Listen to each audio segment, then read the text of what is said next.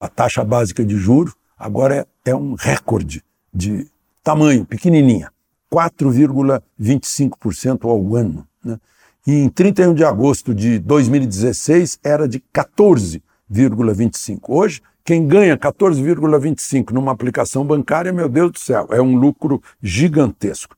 Por isso está muita gente indo para o mercado de capitais, que ainda tem um tremendo futuro pela frente, porque se a gente dolarizar o índice da Bolsa de São Paulo, está né, 116 mil, 117, 118 mil, ainda assim já teve um índice bem superior, seria equivalente assim a 140 mil se a gente dolarizar. Então, ainda há um grande futuro pela frente para o mercado de capitais, que é a valorização das empresas brasileiras e que estimula o mercado primário, né, que é quando a empresa quer crescer e põe ações no mercado para atrair investidores. De Brasília, Alexandre Garcia.